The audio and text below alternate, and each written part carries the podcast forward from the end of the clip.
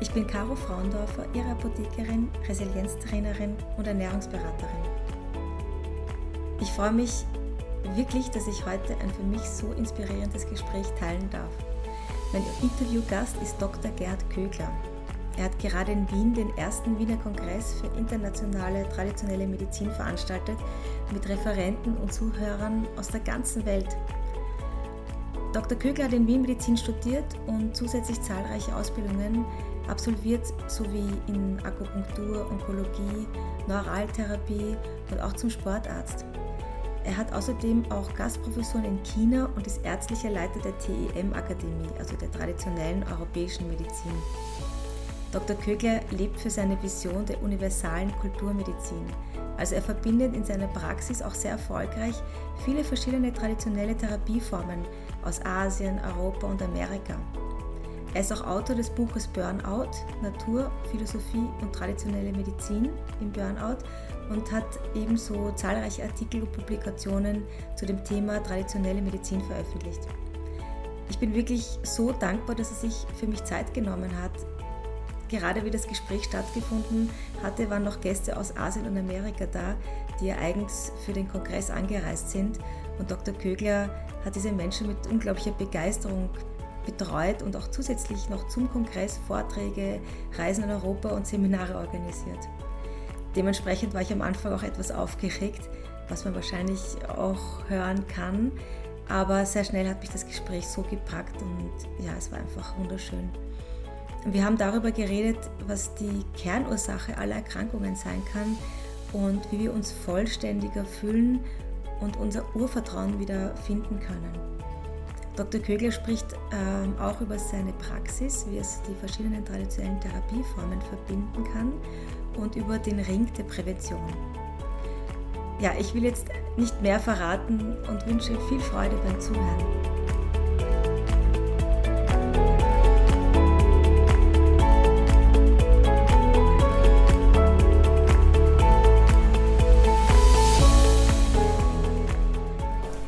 Lieber Herr Dr. Kögler, vielen Dank, dass Sie sich Zeit genommen haben für das Gespräch heute. Ich weiß, Sie haben sehr turbulente Wochen hinter sich. Sie haben geplant und durchgeführt den ersten Wiener Kongress für internationale traditionelle Medizin.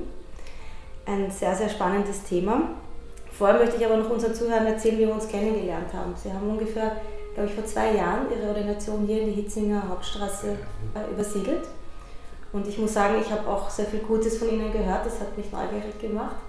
Und vor einem halben Jahr circa haben wir es geschafft, uns persönlich kennenzulernen. Ich bin mit meiner Mitarbeiterin Manuela Jörg, die Leiterin von der, unserer DCM-Abteilung in der Apotheke in Wien, die ja auch hier in der Nähe ist, ähm, hergekommen und ich muss sagen, unsere Erwartungen wurden mehr als äh, erfüllt. Wir sind so herzlich und mit so viel Wärme hier empfangen worden und sie haben dann mit ihren zwei entzückenden Mitarbeiterinnen, die, ich habe es mir extra aufgeschrieben, Hong Li, Li und ähm, Hong Ying Li. Genau. sind zwei Zwillinge aus China. Zwillingsschwestern aus China, aus Nordchina, ja. Die auch DCM hier praktizieren in Ordination.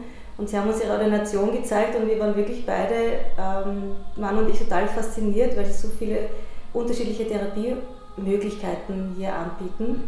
Und dann ähm, sind wir auch länger sitzen geblieben als geplant und das war für mich ein sehr inspirierendes Gespräch. Und sie haben unter anderem eben auch von ihrer Vision, die sie leben, der Kulturmedizin erzählt. Mhm. Und ähm, bevor wir darüber reden, würde ich Sie bitten, noch mal kurz sich selbst vorzustellen. Mein Name ist Gerd Kögler, ich bin Allgemeinmediziner und habe in Wien studiert, habe drei Kinder und habe nach meinem Studium eigentlich gleich begonnen mit vielen Zusatzausbildungen. Also mir hat die, die äh, wie soll ich sagen, die reine konventionelle Medizin alleine nie so im Vordergrund interessiert, sondern ich wollte es immer umfassender wissen, wollte immer hinter die Vorhänge schauen, was ist mhm. dahinter und wenn ich wieder Vorhang, dann wieder dahinter. Also so immer mehr zu den Wurzeln zu gehen und habe mich also mein Leben lang beschäftigt, speziell mit Präventivmedizin und mit Ganzheitsmedizin eigentlich. Und, und habe irrsinnig viele Zusatzausbildungen gemacht, bin auch Sportarzt zum Beispiel, bin Mitglied der Deutschen Gesellschaft für Präventivmedizin, wo wir alle neuesten Studien äh, hereinbekommen zur Entstehung von Krankheiten, wo halt die Epigenetik ganz eine große Rolle spielt. Mhm. Und diese ganze Neugier hat mich dann halt auch zur Naturmedizin gebracht und habe halt dann äh, auch gemacht die TM-Akademie, traditionelle Europäische Medizinakademie, habe die ganze Ausbildung gemacht. Und bin, ärztliche Leiter dort jetzt. Und bin jetzt ärztlicher Leiter der TEM-Akademie.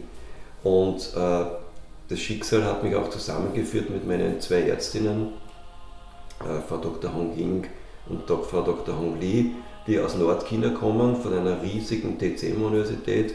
Und wir haben dann begonnen, in unserer Ordination sozusagen die, die Naturmedizinen oder traditionellen Medizinen zusammenzuführen. Das heißt, also, man muss nicht unbedingt immer nur ein, in einem System bleiben, mhm. sondern man kann ohne weiteres gewisse Bilder, Philosophien und Therapieaspekte äh, von zwei verschiedenen oder drei verschiedenen äh, Kulturen ohne weiteres auch zusammenbringen. Das ist sogar hilfreich, speziell dann, wenn man Patienten auch aus der ganzen Welt hat. Mhm. Ja? Also es ist schwierig, wenn ich eine chinesische Patientin behandle, zum Beispiel, wenn ich nicht ihre Mentalität verstehe. Ja? Mhm. Und umgekehrt ist es mit den Europäern ja genau das Gleiche im Prinzip. Also die Dinge zusammenzubringen macht in einer globalen Welt durchaus Sinn.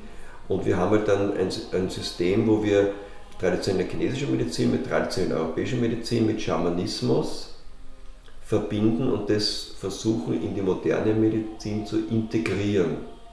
Das ist unsere Stärke und das haben wir halt begonnen auch in China dann zu unterrichten und haben halt dort in Nordchina auch, ich habe da zwei Gastprofessuren und lehre auch an der China Medical University dort. Also wir sind da sehr stark verankert mit dem Austausch zwischen Ost und West. Ja, und so hat sich das alles entwickelt und da sind wir halt sehr intensiv unterwegs jetzt mit unserer Art. Und wir nennen das universale Kulturmedizin, wo wir also von mhm. verschiedenen Erdteilen Anteile dieser traditionellen Medizin zusammenführen zu etwas Neuem, das für die ganze Welt eine Gültigkeit hat. Mhm. Ich finde das sehr spannend, weil wir leben ja gerade in einer Zeit, wo chronische Krankheiten immer mehr werden. Und ähm, umso länger ja so eine Krankheit vorhanden ist, umso unwahrscheinlicher gibt es nur eine Ursache. Und ich denke mir, gerade in diesem Fall sind die, also die Symptome isoliert zu betrachten, das bringt den Patienten nicht viel weiter, ja, sondern man muss die Gesamtheit betrachten. Ja. Und ich glaube, in asiatischen Kulturen spricht man auch davon, dass das Gesamtsystem aus dem Gleichgewicht gekommen ist, wenn man eine chronische Krankheit hat. Ne? ja. Also man, man, spricht hier von einer äh, vom Kontext. In welchem Kontext konnte die Krankheit entstehen? Mhm. Ja? Und wir im Westen sind eher gewohnt, dass wir uns auf das Vordergründige stürzen, sozusagen, zum Beispiel das Bakterium, das eine Infektion auslöst. Ne? Mhm. Und das ist dann der Bösewicht und der wird bekämpft und das war's dann. Aber in der traditionellen Medizin, egal ob in Asien oder in Europa, ist es so, dass wir uns den Kontext anschauen. Das heißt, welche Schwäche war im Individuum Mensch, ja, dass dieses Bakterium überhaupt wachsen konnte in uns. Mhm. Ja. Äh, und dieser Kontext ist schon wichtig, weil wir sehen Krankheit jetzt nicht als einen, äh, oder Gesundheit sehen wir nicht als einen Zustand an, sondern Zustand ist ein Weg, der sich permanent unter unseren Füßen entwickelt, mit der Freude am Leben. Mhm. Und das heißt, dass wenn ich eine Krankheit habe, dass diese Krankheit mir doch Botschaften gibt. Ja? Wie war der Kontext? Ja? Welche, welche Lebensgeschichte, welche Lebensumstände konnten dazu führen, dass dieses Bakterium wachsen konnte in mir? Ja? Und das ist, das ist wieder ein Schritt Weisheit, die ich gewinne. Mhm. Und dann kommt das nächste und ich werde immer weiser, sozusagen mit den Krankheiten. Mhm. Ja? Aber wenn ich jetzt immer nur die Symptome kappe, indem ich einfach ein Antibiotikum nehme und sage, damit ist es eh geheilt, ja, dann fällt dieser Weisheitsschritt weg. Ja. Und das ist schade, weil dann halt die chronischen Krankheiten kommen, so wie Sie gesagt haben, mhm. und, äh, oder es kommen halt schwerste Krankheiten oder man stirbt. Ja. Ne? Und das ist schade, wenn man diesen, diesen Schritt der Weisheit halt nicht machen kann. In der Naturmedizin ist, wird der voll mitgegangen, dieser Schritt äh, Richtung Weisheit. Wir, wir in unserer Kultur wollen nur das glauben, was wir sehen. Und ich glaube, in der, in der Gesamtmedizin ähm, fragt man eben nach dem Warum. Das ja, genau. Wir wollen nur das glauben, was wir sehen. Äh, was wir auf eine schnelle Art und Weise erkennen können. Verstehen können. Ja, genau. verstehen mhm. auf eine schnelle Art und Weise. Mhm. Ja. Weil sehen kann ich schon, dass wenn ich mich um den emotionalen Bereich kümmere über ein paar Monate, ja, und wenn meine Patienten plötzlich wieder eine Orientierung im Leben finden und dadurch eine starke immunologische äh, äh, äh Verbesserung erzielen und dadurch ihre Krankheit wirklich überwinden und Weisheit gewinnen, ja, das kann man ja auch sehen. Aber es ist ein Prozess. Ja. Und Natur braucht immer Zeit. Und in einer, schnell, in einer schnelllebigen Zeit, in der wir jetzt leben, ist es oft äh, zu, zu, mühsam für viele. Nicht? Genau, in der Psychoneuroimmunologie, da gibt es ja unglaubliche Erkenntnisse jetzt, ja, genau wie Sie gesagt haben. Also ähm, mein Thema ist ja als Resilienztrainerin die Resilienz und da ist einer der wichtigsten Pfeiler die Selbstwirksamkeit. Also der Glaube an sich selbst, dass man Herausforderungen gewachsen sein kann und da gibt es ja auch wirklich ähm, Studien, dass das Immunsystem gestärkt wird ja, und das Entzündungsparameter sinken. Ja, also nur alleine, wie Sie sagen, durch den psychischen Glauben an sich selbst. Meine nächste Frage zu den verschiedenen Therapieformen, weil Sie bieten ja hier wirklich sehr, sehr viel an. Und äh, ich hatte eher in meiner Zeit die falsche Strategie. Ich habe mir gedacht, ich mache eine Therapieform nach der anderen. Erstens um Geld zu sparen und zweitens um nachher zu wissen, was mir geholfen hat. Aber heute weiß ich, dass es eben, so wie Sie auch anfangs gesagt haben, dass oft die Kombination der verschiedenen Therapieformen hilfreich ist. Und vor allem, was ich bei mir anfangs halt auch übersehen habe, ähm, weil ich wollte schnell zu einem Erfolg kommen, dass das Allerwichtigste, der Anfang ist der Reise, die Reise zu mir selbst. Und ich glaube, da hat mir die traditionelle chinesische Medizin sozusagen die Tore geöffnet. Jetzt ist meine Frage an Sie, bei der Vielfalt, die Sie hier anbieten, wie können Sie für sich jetzt einmal entscheiden, es kommt ein Patient, sagen wir mit chronischen Leiden, welche Therapie jetzt gerade für diesen passt, welche traditionelle Therapieform? Äh, grundsätzlich, alleine die TCM ist ja schon eine sehr umfassende, holistische äh, äh, Struktur. Ja? Also, und wir ergänzen das dann noch mit, der, mit vielen Elementen der traditionellen europäischen Medizin und des, und des Schamanismus. Aber wie, wie entscheidet man das? Im Prinzip wenn ein Patient zu mir kommt mit einer schweren Krankheit, egal ob das jetzt Depression ist oder Herzinfarkt oder Krebserkrankung, ja, dann gibt es ein paar Grundvoraussetzungen, die einmal wichtig sind. Und da ist äh, das, das Leid, äh, die Leitstruktur ist unser Ring der Prävention. Der besteht aus fünf Segmenten, die wir, die wir eh da haben. Das ist Ernährung, Bewegung, Umweltmedizin, dann das vierte Segment ist Geist, Seele, Spiritualität und das fünfte Segment ist Naturmedizin. Mhm. Und die, die wichtigste Frage, die, also das ist ein Ring und der Ring sozusagen äh, symbolisiert die Ganzheit. Weil wenn ein Segment fehlt, ist der Ring nicht ganz, kann nicht funktionieren. Mhm. Ja? Also die Ganzheit, ganz sein im Sinne von heil sein. Ja? Und die Frage an meine Patienten immer, wie weit bist du auf welchem Segment von dieser Ganzheit entfernt? Und wie kann ich dich unterstützen, in diesem Segment wieder zur Ganzheit zu, hinzukommen? Okay. Ja? Und das ist einmal der, der allererste Schritt. Das heißt, ja? Der Patient kann für sich jetzt einmal entscheiden, ich habe das Gefühl, in diesem Segment bin ich zum Beispiel am schwächsten und dort brauche ich Unterstützung. Da bin ich okay. inkomplett, genau. Mhm. Ja? Also die meisten sind beim Thema Umweltmedizin, da kennt sich keiner aus und da ist hat keiner die Achtsamkeit, also nur ganz wenig haben die Achtsamkeit dafür. Mhm. Dabei ist das Thema Umweltmedizin eminent wichtig mhm. und wird von allen unter den Tisch gekehrt, weil es halt ein schwieriges Thema ist. Ne? Ja. Ja, weil wir die Umwelt nicht so leicht ändern können wir haben unsere Bequemlichkeit, wir wollen es ja gar nicht. Ja? Mhm. Und das Einzige, was man vielleicht macht, ist, dass man halt ein bisschen einen Detox-Tee nimmt zu sich. Das ist einfach, den drin gehört, aber damit ist die Welt auch noch nicht geheilt. Ne? Aber zum Beispiel, oder ein anderes unangenehmes Thema ist natürlich Bewegung. Nicht? Die Masse an Muskulatur, die wir haben, kann ausschlaggebend darüber sein, ob wir Karzinom entwickeln oder nicht. Oder ob wir, wenn wir Karzinom haben, häufiger Rezidive kriegen oder nicht. Ja? Das ist die Menge an Muskulatur. Und das sind halt dann Sachen, die halt an der, an der Bequemlichkeit rütteln. Nicht? Und das ist einmal das Erste, dass man diesen Ring der Prävention äh, sozusagen komplettiert. Und da muss man ja immer an allen Ebenen arbeiten. Mhm. Und man soll immer an allen Ebenen gleichzeitig arbeiten. Ja? Das ist wichtig. Und das Thema geistige Spiritualität, das ist halt die Hauptfrage und die Haupt, äh, das Hauptaugenmerk liegt darauf, dass man schaut, wie, schaut, wie schaue ich in meinem Lebenszyklus aus? Ja? Wo bin ich gerade in meinem Lebenszyklus? Was sind jetzt gerade die Aufgaben? Was waren die Aufgaben im vorigen Segment meines Lebenszyklus und was sind die kommenden Aufgaben? Ja? Das nennt man zum Beispiel Achtsamkeit im Leben. Ja?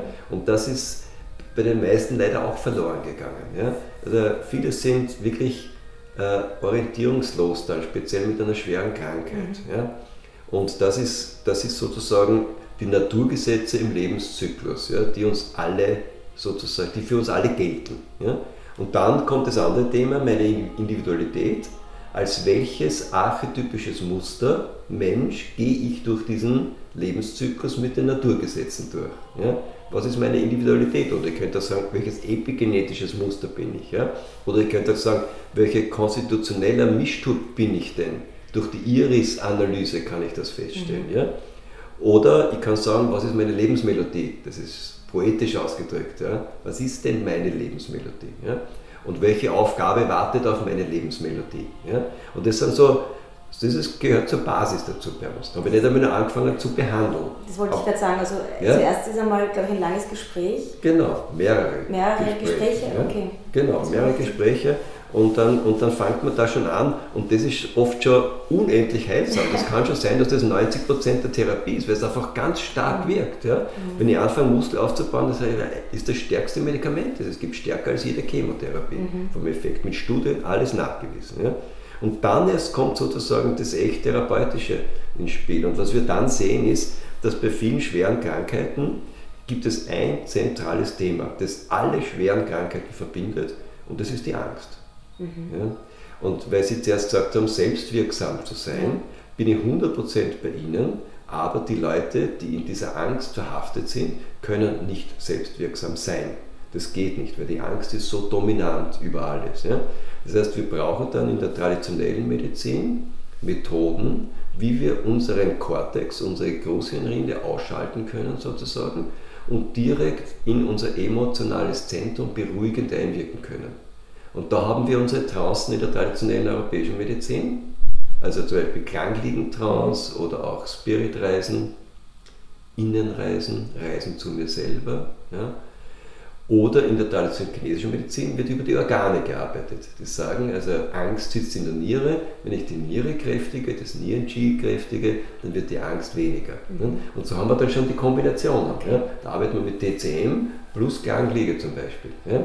Und das ist eine ganz eine tolle Ergänzung, weil in der TCM gibt es sowas nicht wie, wie Monokord-Therapie.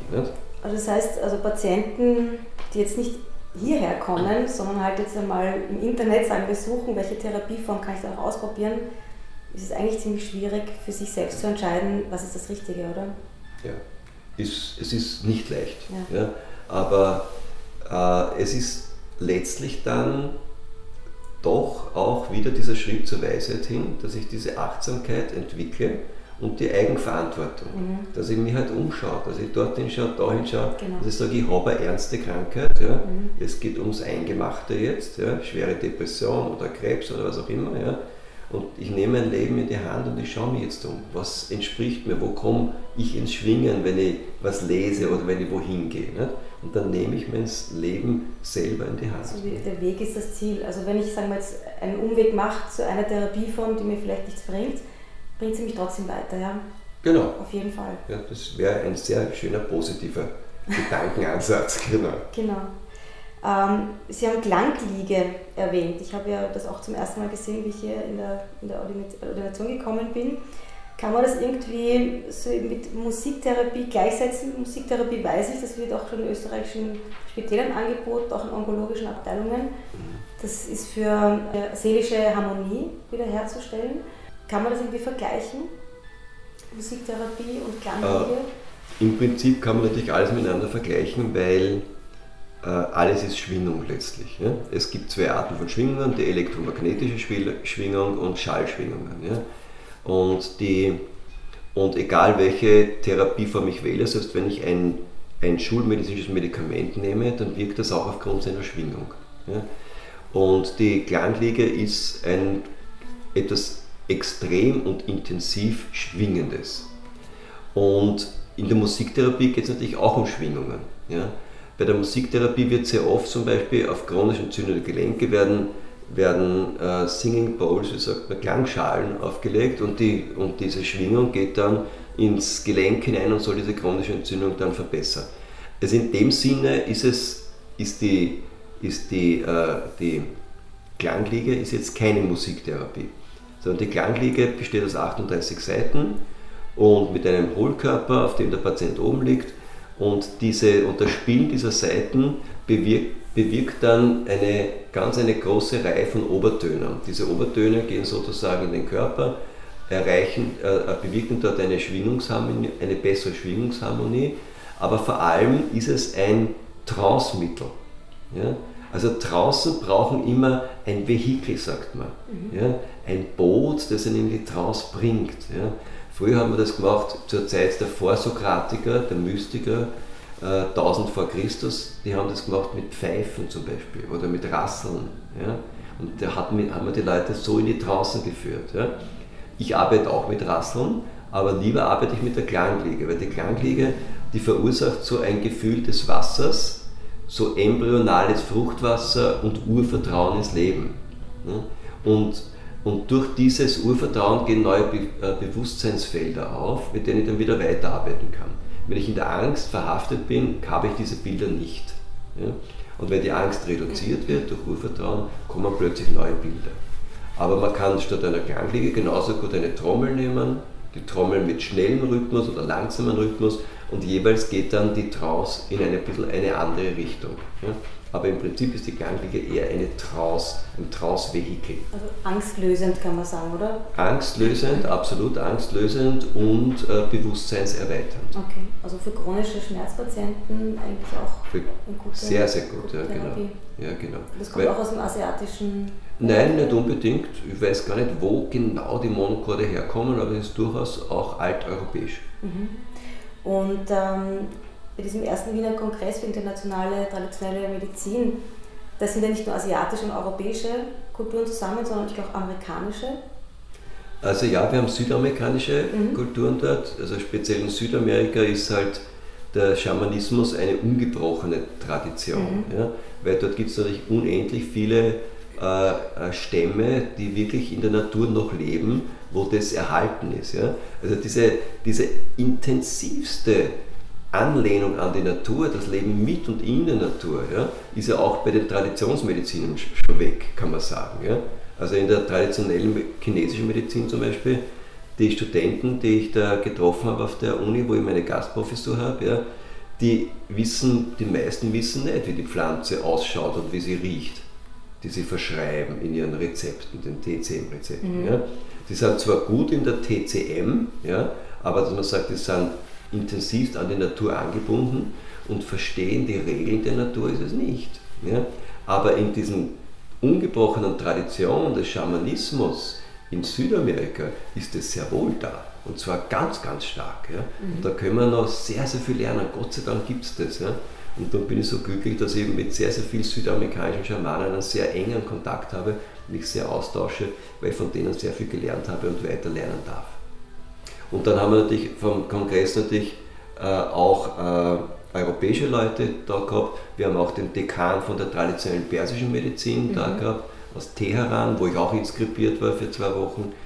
Und die haben halt den Avicenna, das ist der berühmte Arzt, als der, das ist deren Idol und Leitfigur halt. Ja, so hat halt jeder seine, seine Highlights. Wir Europäer haben den Paracelsus und den Hippokrates und so. Ne?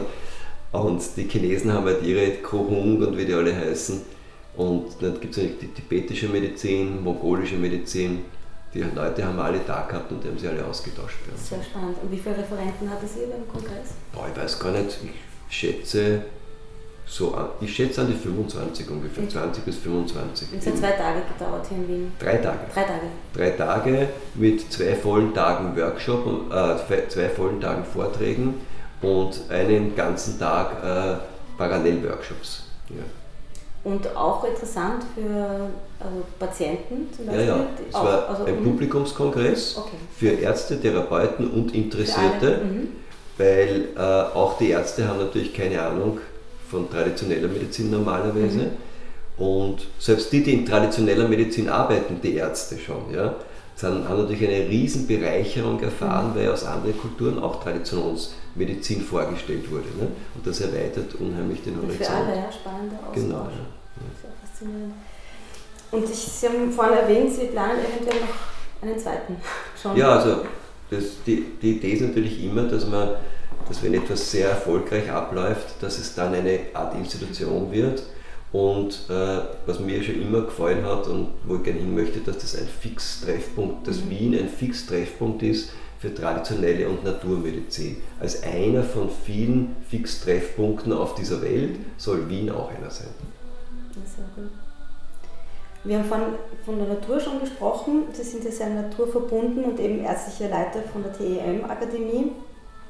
Ich bin ja der Meinung, dass in der heutigen Gesellschaft ähm, wir viel zu schnell zu Schmerztabletten greifen. Also erstens in der Schnelllebigkeit, wir wollen die Schmerzen schnell weghaben und Schmerz ist auch ein bisschen verpönt. Darüber redet man nicht, man nimmt die Tablette. Und ähm, ich kenne sie auch an mir, ich habe auch sicher eine Zeit lang viel zu viele Medikamente genommen und dann, das verursacht dann wieder weitere Probleme, also schlechte Leberwerte und so weiter und so fort. Und ich habe dann, das war allerdings schon eher am Ende, habe ich begonnen, Kräuteressenzen, also Medesüß zum Beispiel zu nehmen bei Schmerzattacken. Und es hilft natürlich nicht so schnell, aber ich nach meiner Erfahrung nach eineinhalb, zwei Stunden hat es eigentlich genauso geholfen wie ein Schmerzmittel, wie ein Schmerzmedikament. Und ich bilde mir auch ein, dass es einen therapeutischen Effekt hatte. Also mittlerweile habe ich auch keine Schmerzschübe mehr und ich bilde mir ein, dass es irgendwie vielleicht auch dadurch weniger geworden ist. Also die Schmerzen sind äh, weniger stark geworden und die Schmerzschübe auch in größeren Abständen. Meine Frage ist, haben Sie jetzt auch Erfahrungen gemacht in der Praxis bei chronischen Schmerzen, dass diese Kräuteressenzen auch ähm, helfen können in der Schmerzattacke bzw. auch einen therapeutischen Effekt haben?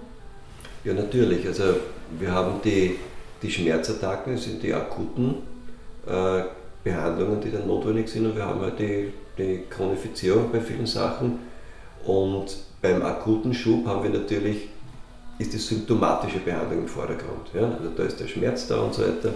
Und da kann man dann etwas geben, Pflanzen, von denen man weiß, dass die grundsätzlich einen schmerzstillenden Effekt hat. Gibt es eine ganze Reihe. Sie haben das Medisys angesprochen, die hat Acetylsalicylsäure drin und das ist bekannt. Ja? Genauso wie äh, Weidenrinde hat auch Acetylsalicylsäure. Aber das Medicine ist relativ einfach zu nehmen, wirkt ein bisschen zeitverzögert, mhm. aber wirkt sehr, sehr gut wie ein, wie ein Schmerzmittel und ist wie gesagt nicht nur eine Einzelchemiesubstanz, sondern ist eingebettet in die ganze Pflanze. Ja. Daher ist es praktisch nebenwirkungsfrei. Ja. Und was das Medesys noch hat, was vielleicht dann bei Ihnen auch noch eine Rolle sein könnte, das äh, Medesys ist zusammen mit äh, Berberisfrucht bekannt, für, dass es Säure ausleitet aus dem Körper. Ja. Also kann sein, dass der Körper ein bisschen übersäuert war. Mhm. Ja? Das ist Medisys hat dann über längere Sicht geholfen, doch die Säure zu reduzieren im Gewebe. Und durch die Säurereduktion ist automatisch, wenn chronische Beschwerden besser. Ja? Mhm. Also es kann sein, dass das der Langzeiteffekt gewesen ist. Ne? Mhm. Und für die Chronifizierung von Schmerzen ist es halt immer gut, wenn man sich die Konstitution anschaut. Also da würde ich dann empfehlen, dass man eine Iris-Analyse macht und schaut, auf welcher Schiene ist denn der Schmerz entstanden. Ja? Mhm. Ist das eher etwas, ein stagnierendes Phlegma oder ist es eher Säurebelastung oder ist es eher was kataralisch-rheumatisches oder sind Schärfen da, sind gelbgallige Schärfen oder schwarzgallige Schärfen, die im Gewebe liegen bleiben und dann chronische Irritationen machen. Das ist ganz, ganz wichtig. Ja? diese Schärfen muss man versuchen dann auszuleiten, weil sonst hat man langfristig keine, keine Chance. Ja? Also Sie verwenden fast bei jeder Therapie mhm. auch die, die europäischen Kräuteressenzen. Genau. Oder also Essenzen, also Tinkturen, Urtinkturen. Tinkturen, genau. Und die kann man auch mischen mit der traditionellen chinesischen Genau, Medizin. völlig problemlos mhm. und mit Leidenschaft vermischen wir diese Sachen mhm. Und sehr, sehr erfolgreich. Genau, das wollte ich auch fragen. Also in Praxis ja. haben Sie auch gesehen, dass bei chronischen Schmerzen ja. auch da ist so eine Linderung ja. kommt. Kann man sehr, sehr gut auch zum Beispiel TCM, wo man Schröpfen, Akupunktur, Guasha, Moxa und so weiter kombiniert mit europäischen Kräutern. Mhm. Das ist super, super mhm. Kombination. Sehr gut. Ich habe da noch eine Frage an Sie. Und zwar ein Bekannter hat mich mal gefragt, ich habe gesprochen von, wir sind Energiewesen und da wird man schnell in die esoterische Ecke gestellt. Und er hat gemeint, ja, aber Energie hat ja eine chemische, eine physikalische Definition. Jetzt ist meine Frage an Sie, wie würden Sie einem wissenschaftlich orientierten Menschen das erklären, was Energie in uns ist? Ich meine, vielleicht auch anhand der Chakren, der ähm, Energiezentren, die wir haben, aber wie würden Sie das einem Menschen erklären, der da irgendwie noch keinen Zugang dazu hat? Also einen Wissenschaftler mit Chakren zu kommen, ist eine ganz schlechte ja, Also da haben wir schon verloren, weil diese Chakren ja nicht messbar sind. Ja. Ja? Und das ist dann ein bisschen, ein bisschen schwierig. Ja? Aber ich versuche das immer so zu erklären, dass äh, meiner Meinung nach gibt es drei wesentliche Faktoren. Das eine ist die Materie, das andere ist die Energie und das dritte ist die Information. Und die Information ist nicht Materie und Information ist nicht Energie. Ja? Im, Im Chinesischen spricht man vom Yin und vom Yang und vom Qi. Mhm. Ja, das Qi ist sozusagen die Lebensenergie. Ja? Aber das darf man bei uns auch nicht sagen, weil dann hast du das ja nicht messbar. Ja? Mhm. Aber trotzdem gibt es etwas, das uns zusammenhält. Ja? Also der Körper zum Beispiel, der menschliche Körper ist ein unendlich komplexes Gebilde. Wir haben mehr mögliche Gehirnverbindungen, als das ganze Universum Sterne hat. Also es geht in den Milliarden, Milliarden, Milliarden. Ja?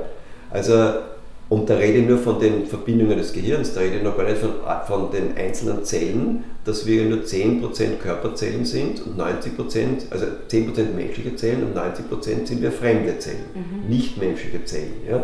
Dann frage ich mich, was hält uns dann zusammen? Was hält uns zusammen? Und da will ich noch gar nicht wissen, wie viele biochemische Reaktionen im Körper jede Sekunde ablaufen. Ja? Also es ist unendlich. Mhm. Das Ganze muss durch ein sozusagen eine Information zusammengehalten werden. Eine Information, die das leitet, ja, die einem sozusagen einem höheren Zweck dient. Mhm. Und dann kann man das so erklären, dass man sagt, ein, Ele ein Elektron hat im Labor eine andere Eigenschaft isoliert, als wenn es in dem Bund eines Atoms drinnen ist. Im Atom dient es der Funktion des Atoms.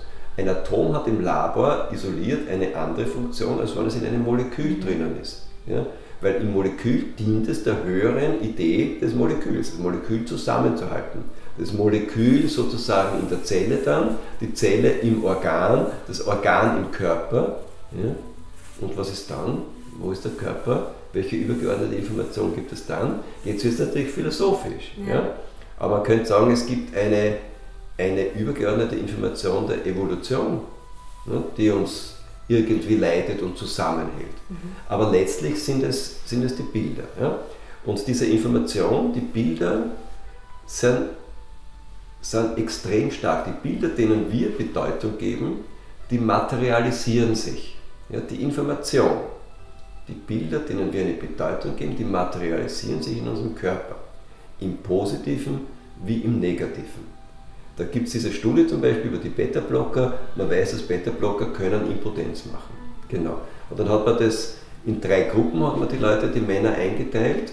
Und den, der ersten Gruppe von Männern hat man gegeben ein Blutdruckmittel, ohne dass man gesagt hat, was ist das für eins. Der zweiten Gruppe hat man gegeben ein, einen Beta, also und das war ein Beta-Blocker. Ja? Mhm. Der zweiten Gruppe hat man Beta-Blocker gegeben und hat den Patienten gesagt, sie kriegen einen Beta-Blocker.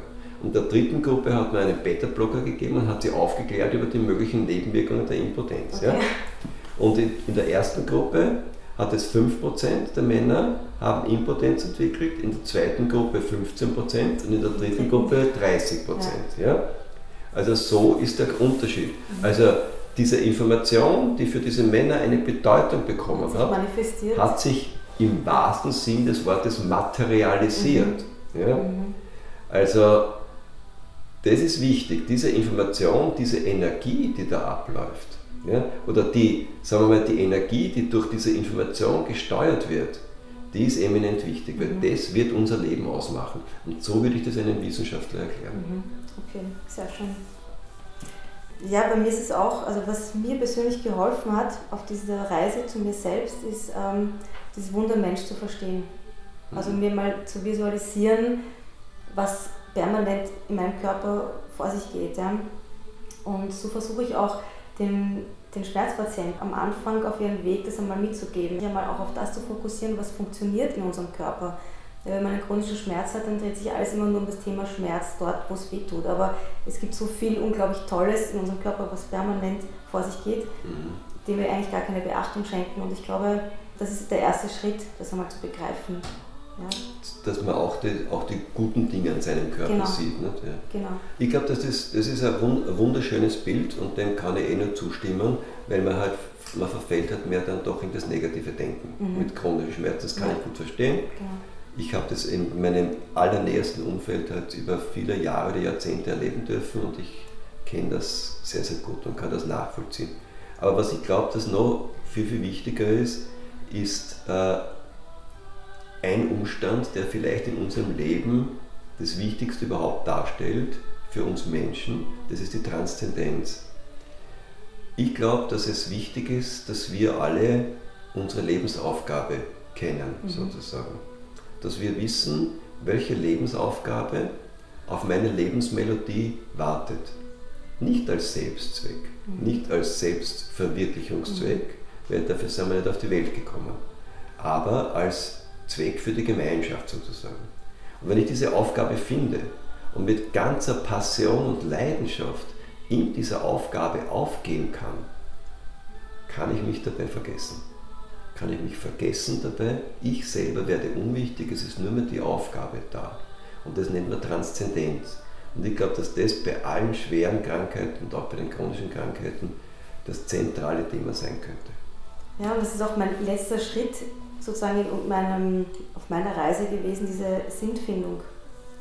Das klingt wirklich kitschig, aber also mir ging es dann schon viel, viel besser. Und ich habe auch gar nicht mehr damit gerechnet, dass meine Schmerzen nach 27 Jahren ganz weg sind. Ja. Ich habe mich eigentlich damit auseinandergesetzt, habe mich damit abgefunden und dann hatte ich diesen Moment, ich weiß auch genau, wann das war, ähm, diesen Sinn gefunden, warum ich das überhaupt erlitten habe. Und zwar erstens hat mich das zu dem Menschen gemacht, der ich heute bin. Und zweitens kann ich mit meinen Erfahrungen anderen Menschen helfen, die in einer ähnlichen Situation sind. Und es klingt kitschig, aber ab diesem Moment war der Schmerz weg. Mhm. Das ist sicher kein Zufall gewesen. Mhm. Ja. Aber das ist halt dann schon fortgeschrittener Schritt. Ja. Also zuerst, glaube ich, muss man mal diese, diese Reise zu sich selbst finden und ähm, Mitgefühl für sich selbst. Ich glaube, das ist auch schwierig, ja? gerade wenn man, wenn man chronische Schmerzen hat. Und da wäre ich auch schon bei meiner letzten Frage. Meine Erfahrung ist beim, bei Menschen mit chronischen Leiden, die schwierigste Hürde ist, ihnen Vertrauen mitzugeben oder Vertrauen zu schaffen, dass sie für ihr Wohlbefinden wirklich selbstverantwortlich sind, ja? dass sie das in ihren Händen halten, auch ihr Leben zu ändern. Und ich weiß auch, wie schwierig das ist. Und auch wenn man einfach negative Gedanken hat, man kann nicht auf den Knopf drücken und plötzlich sind sie alle positiv. Ja. Ähm, aber die schwierigste Hürde ist eben, dieses Vertrauen zu finden, den Mut, da wirklich an sich zu arbeiten und was zu ändern. Was würden Sie, würden sie diesen Menschen mitgeben? Welcher Schritt kann Ihnen am Anfang helfen auf dieser Reise, dieses Vertrauen zu finden? Ist sicher eine zentrale Frage. Weil vielleicht sogar der Schwund des Urvertrauens eine tiefe Wurzel der Krankheit ist. Ne? Mhm. Und damit sind wir in einem Teufelskreis drinnen. Ja? Aber wenn ich jetzt, fällt mir einer meiner Lehrer ein, der Paracelsus, nicht? der so immer gesagt hat, es bringt nichts, so im Morast der Gefühle umzurühren, es ist besser Weisheit zu erlangen. Da ist er gefragt worden, was ist denn Weisheit? Sagt er, eine Weisheit ist, wenn man auf einem Berg oben steht, dann sieht man plötzlich, wo man hergekommen ist und wo man hingehen soll. Mhm. Ja? Und dann ist er gefragt worden, wie kriege ich diese Weisheit? Wie, wie komme ich dort, dorthin? Dann hat er gesagt, indem er sich an die Sterbeprozesse und Wiedergeborensprozesse der Natur anbindet. Und da habe ich viel darüber nachgedacht, was das bedeutet. Ich habe lange, Jahre gekiefelt über diesen Satz, ja, bis ich eine Ahnung bekommen habe, was das heißen könnte. Ja. Aber diese intensive Anbindung an die Natur, sich so in die Natur hineinzulassen, ja, dass ich die Natur in ihren tiefsten Zellen zu verstehen beginne, ja, das ist etwas, was beginnt in mir ein Vertrauen zu wecken. Und mit dem Vertrauen kann ich dann weiterarbeiten. Mhm. Weil die Frage ist, wie kriege ich Vertrauen, wenn ich es einfach nicht habe? Genau. Ja? Und da ist diese Anbindung an die Natur, ist, glaube ich, was, was Herrliches. Ja? Ich kann nur ein Beispiel sagen, wir sind gegangen mit dem Diplomingenieur Michael Machatschek, der ist ganz ein berühmter Pflanzenheilkundler und auch ein ein Landwirt gleichzeitig und ein, ein Kenner von Wildgemüse und, und Wildkräutern. Und wir sind mit dem den ganzen Tag durch, über die Berge und Täler und durch die Wälder gegangen, ja, Wiesen. Und wir haben den ganzen Tag gegessen. Ja. Es war unglaublich, er hat uns gezeigt, was wir alles roh essen können. Und das andere, was wir nicht roh essen haben können, haben wir geerntet, mit nach Hause genommen und haben dann gleich verkocht mit ihm gemeinsam. Mhm. Ja? Aber das Gefühl, den ganzen Tag in der Natur sein zu dürfen, sich dort zu bewegen, sich die Pflanzen anzuschauen, die Pflanzen zu erkennen, diese Pflanze zu ernten und gleich essen zu können, ja, das schafft so ein tiefes mhm. Vertrauen. Mir kann nichts mehr passieren auf mhm. dieser Welt. Ich kann mich total gesund ernähren und selbst wenn alle Supermärkte zugesperrt haben. Ja. Mhm. Also das ist so, das wäre zum Beispiel so etwas, mhm. wie ich, ich mich da annähern kann, diesem Thema. Mhm. Ja. Ein anderes Thema ist, dass ich in Form von draußen, in der Natur draußen, mich mit dem Spirit der Pflanzen verbinde sozusagen. Und das erste Mal so ein tiefes Erlebnis habe, wie eine Pflanze eigentlich schwingt, wie es mhm. einer Pflanze eigentlich geht oder einem Baum, ist noch besser, mit einem Baum das zu machen, ja? Mhm. wie es einem Baum eigentlich geht, wie ein Baum atmet, ja? wie sich der anspürt, was der spürt, der Baum. Ja? Also da gibt es viele, viele Möglichkeiten. Also durch Anbindung der Natur den ersten Schritt des Vertrauens also zu gewinnen. Rausgehen, rausgehen in die Natur. Genau. Je, mhm. jedes, jede Woche einen ganzen Tag in der wilden Natur verbringen. Mhm.